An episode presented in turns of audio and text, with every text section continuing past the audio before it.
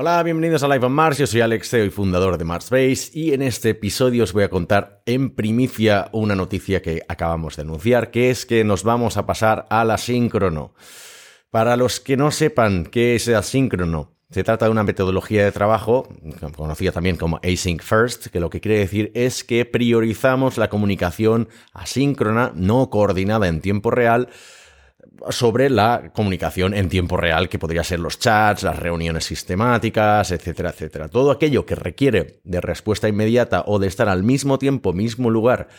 que otras personas se tiende a eliminar en este tipo de metodología, ¿no? Una de las cosas que habíamos eliminado nosotros es el tema de estar en el mismo lugar, porque somos una empresa remota y porque nunca hemos tenido oficina desde que nos fundamos en 2014. Pero ahora queremos darle una vuelta más de tuerca y nos vamos a posicionar también como pioneros en el método de trabajo asíncrono. ¿Por qué? Porque hemos visto que es una metodología de trabajo a la que ya tendíamos, a la que habíamos tendido durante todos estos años, hemos priorizado siempre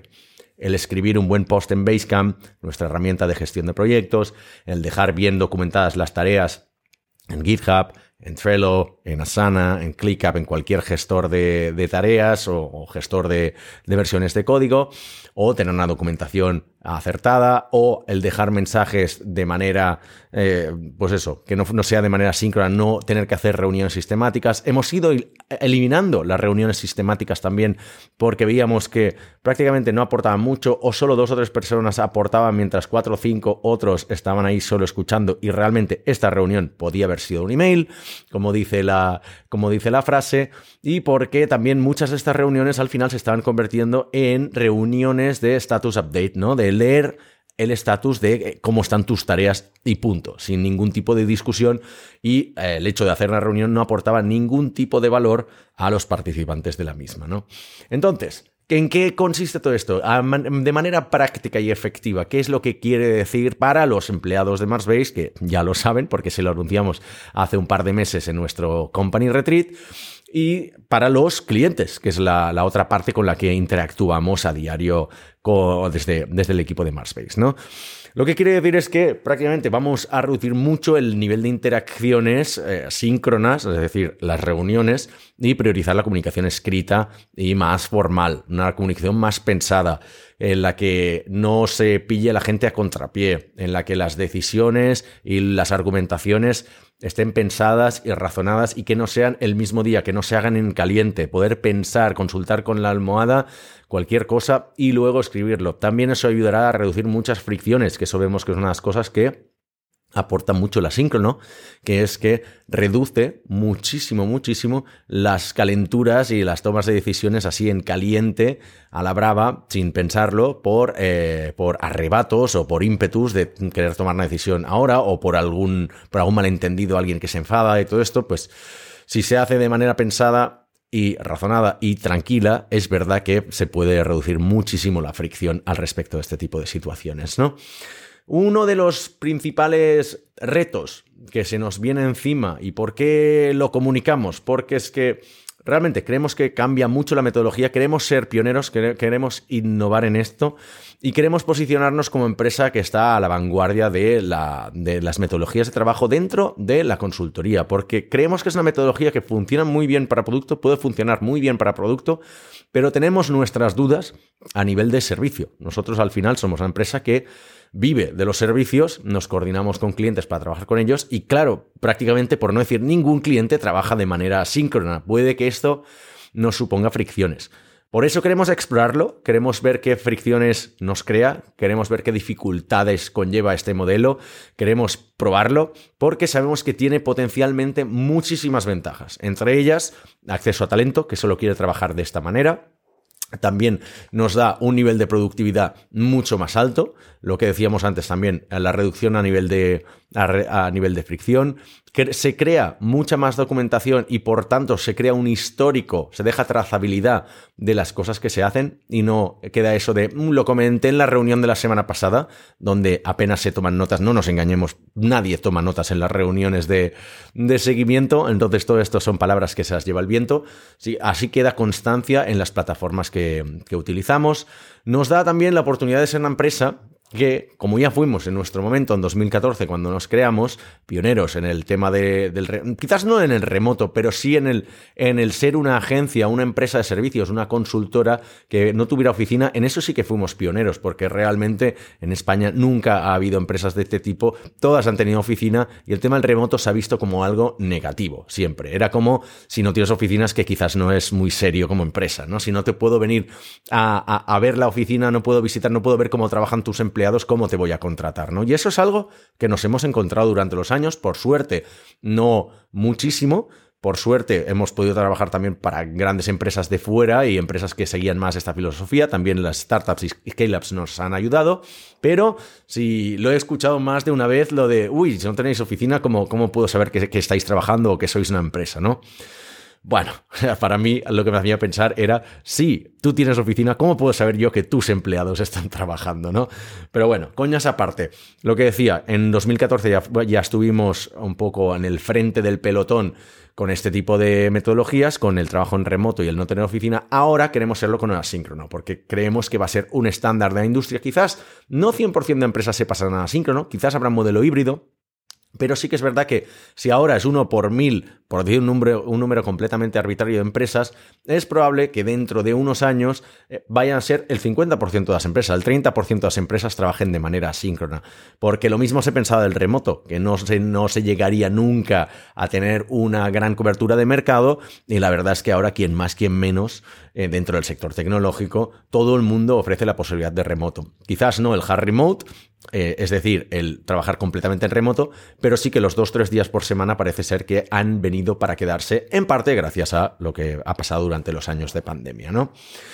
Como decía, esto nos plantea algunas series de dificultades a nivel de empresa. Ya veremos cómo funciona, veremos también a nivel de empleados, veremos que seguramente, seguramente hace que nuestros empleados también tengan menos interacción a nivel personal y puede que esto cause Ah, un poco más el, síndrome este del, trabajador en remoto que se siente alienado por no tener una oficina y por lo tanto no tener tanto el, el calor de sus compañeros y compañeras de trabajo.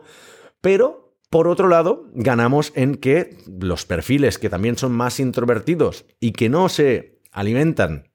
de este tipo de interacciones, no necesitan de la sociabilidad para performar, pueden tener cabida en este espacio. ¿no? Nosotros en Marsbase somos una empresa que cuidamos mucho, mucho los temas de salud mental y vemos que durante los años pues también hemos ido absorbiendo gente que tiene otro tipo de, otro tipo de, personalidad y que tiene otro tipo de características y que no, precisamente si se unen a una empresa eh, remota es para tener cuantas menos interacciones físicas posibles con otra gente, con lo cual también queremos poder acceder a ese, a ese talento y somos una empresa súper abierta a este tipo de cosas y eso ayuda a que esta gente se sienta más cómoda, pues todo esto que ganamos, ¿no?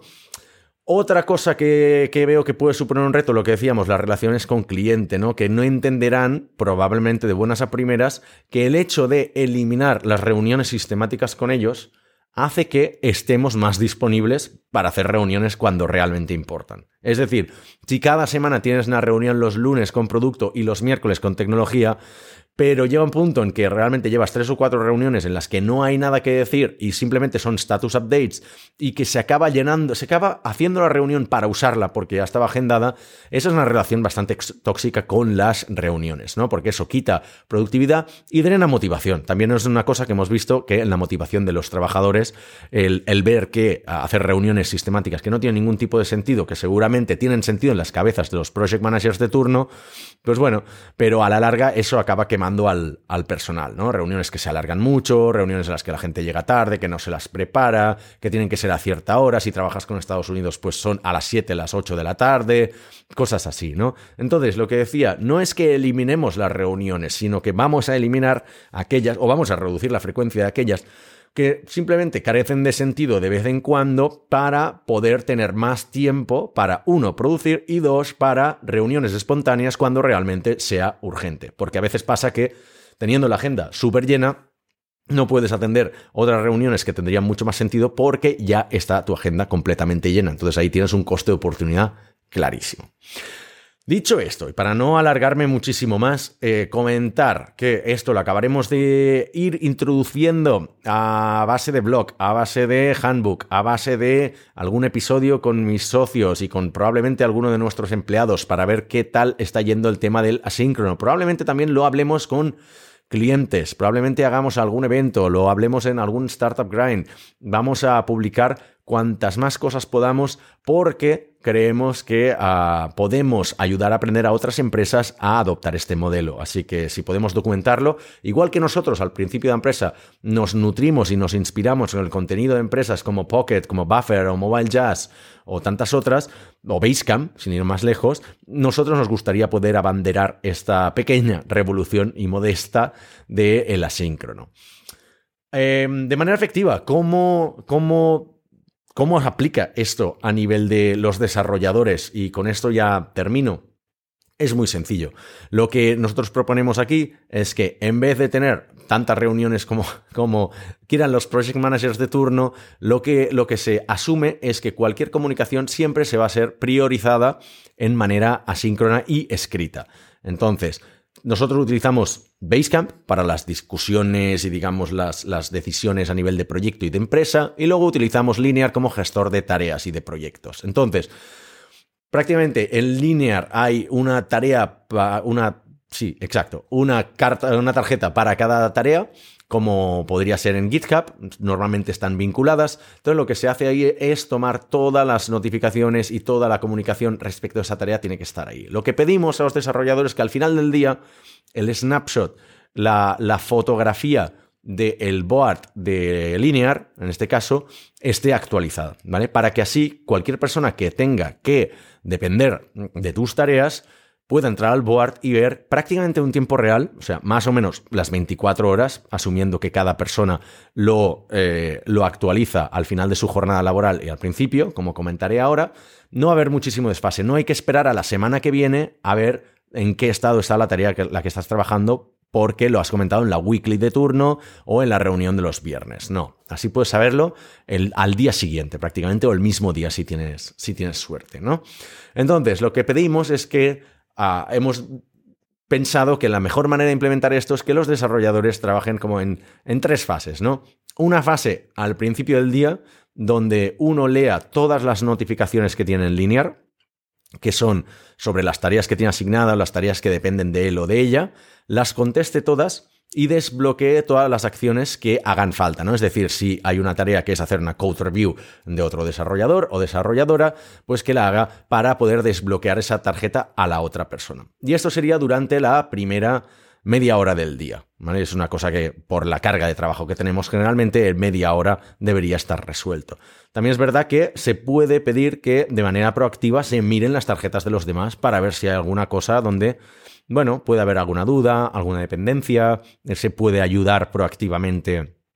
a alguien que potencialmente pueda estar encallado o simplemente para tener una idea de por dónde está yendo el proyecto. Luego, en la segunda fase es la, parte de trabajar directamente, o sea, esas otras siete horas de calidad de poder trabajar en el proyecto sabiendo que tú ya has leído, estás al día de cómo están las cosas en tu proyecto y alrededor y que has desbloqueado y por lo tanto has capacitado a otra gente para que pueda hacer su trabajo. Entonces ahí son las horas de siempre, como, como veníamos haciendo hasta ahora y sin prácticamente ningún cambio simplemente que con menos, con menos notificaciones e interrupciones. Y luego, en la última fase, que sería la última media hora del día, antes de cerrar, pues hacer prácticamente lo mismo que se ha hecho al principio, volver a leer las notificaciones que han salido, dejar el estatus de las tareas que tienes asignadas que dependen de ti y que bloquean a otras personas, hacer un poco de revisión general del equipo y ya está. Y así nos aseguramos que al final de la jornada dejamos una foto perfecta de cómo está nuestro trabajo, nuestro proyecto y cualquier persona puede entrar a mirarlo y evitarse preguntas incómodas e interrupciones del tipo, oye, ¿cómo llevas esta tarea? Eh, ¿Cuánto te queda por acabar? Porque también en lo que pedimos que en el comentario que pongas de estatus es un poco esto, ¿no? ¿Qué dificultades estás encontrando? ¿Cuánto te queda? Si vas sobre planificación, si no, pedir ayuda de manera proactiva. En definitiva, que deje información que sea sustancial e interesante eh, para la persona que pueda entrar a leer eso en cualquier momento. Y así el project manager de turno solo tiene que ir entrando las tarjetas de todo el mundo al final de la semana y hacer el reporting a los clientes eh, con todos los comentarios, recopilando todos los comentarios de las tarjetas que tienen asignadas los miembros de, su equipo. Entonces, esto es lo que planteamos. Ya os daremos más detalles a nivel de tecnologías, a nivel de metodologías, a nivel de qué funciona, qué no funciona, a nivel de dinámicas de equipo con clientes, etcétera, etcétera. Lo que vayamos aprendiendo lo publicaremos en el blog, como es habitual, lo discutiremos también por aquí por el podcast. Y lo que decíamos, eh, el asíncrono hoy en día, en 2022, es lo que era el remote en 2014. Así que queremos estar ahí nosotros siendo pioneros de esto y por lo que, por todo lo que pueda venir, os iremos informando de cómo funciona. Por si no nos vemos antes, os deseamos también unas felices vacaciones.